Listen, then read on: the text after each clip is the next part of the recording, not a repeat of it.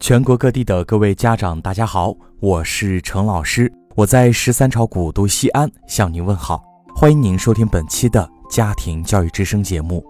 本节目是由朗坤国际少儿口才联合陕西杰森文化共同播出。本期节目，我们就一起来说一说小时候我们每个家长都经历过的那些事儿。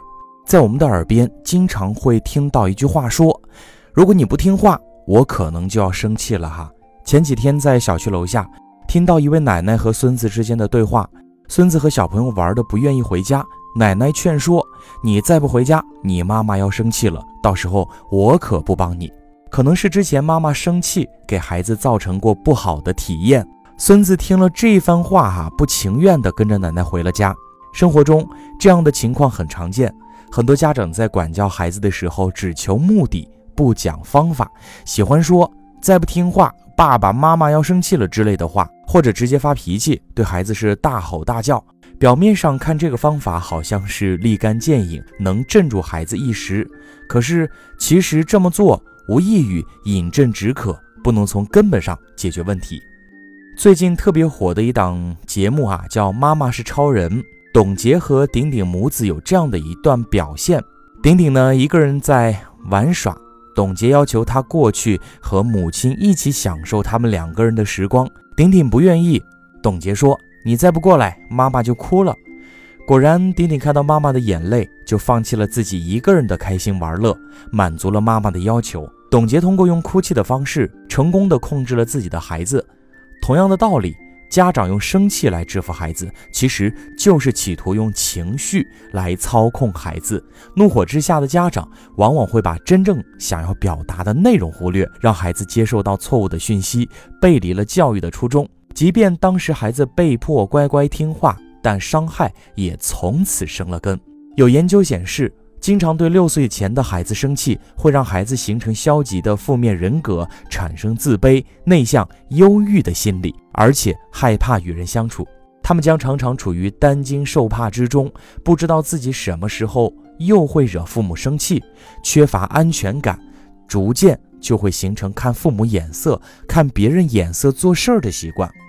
而且，孩子还会学习家长处理问题的方式。遇到事情十分情绪化，也动不动用生气来要挟别人，不利于情商的培养。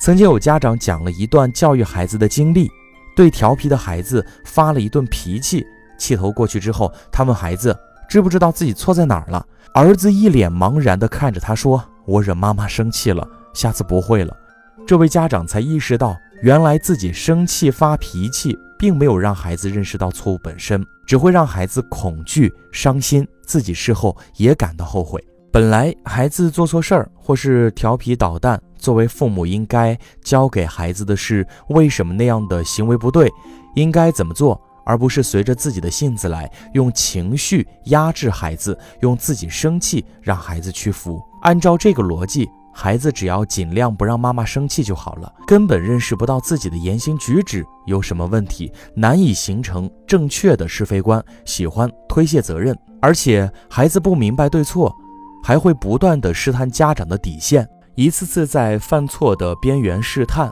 更是给以后的教育增添了麻烦。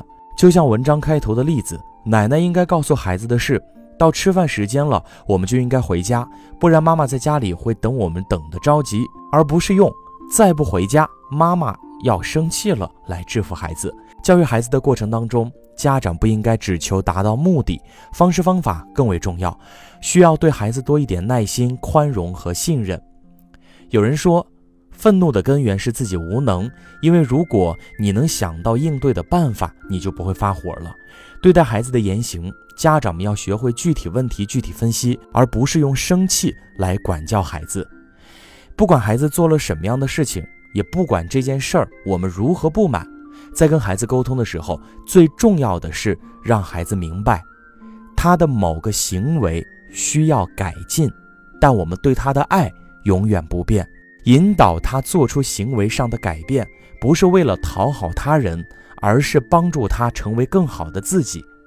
遇到任何事情，父母最需要做的就是先保持冷静，再看情况，分析原因，看孩子是需要关心抚慰，还是行为的引导。多一分同理心，用尊重、商量的语气和孩子对话。比如，孩子把玩具扔得到处都是，家长可以尝试这样和孩子说：“你把玩具扔了一地，这让妈妈感到很糟糕。妈妈喜欢干净和整洁。你不玩的时候呢，愿意帮助妈妈把玩具放到柜子里面吗？”相信这样的表达，孩子不太容易拒绝。此外呢，孩子做得好的、对的地方，多一点夸奖和鼓励，在父母的信任和期待中，孩子往好的方向努力的积极性会更高，自觉性和自信心都能得到增强。当父母最重要的修行，就是能够做到单纯执行爱和规矩，不轻易被自己的情绪左右，不把愤怒的能量释放到亲子关系当中，因为比起生气。温柔而坚定的话语更有力量。我是程老师，如果你喜欢我们的节目，也可以添加家庭教育之声节目的微信号，号码是幺三三九九幺七二九八九，直接搜索幺三三九九幺七二九八九，添加关注就可以了。我们下期节目再见。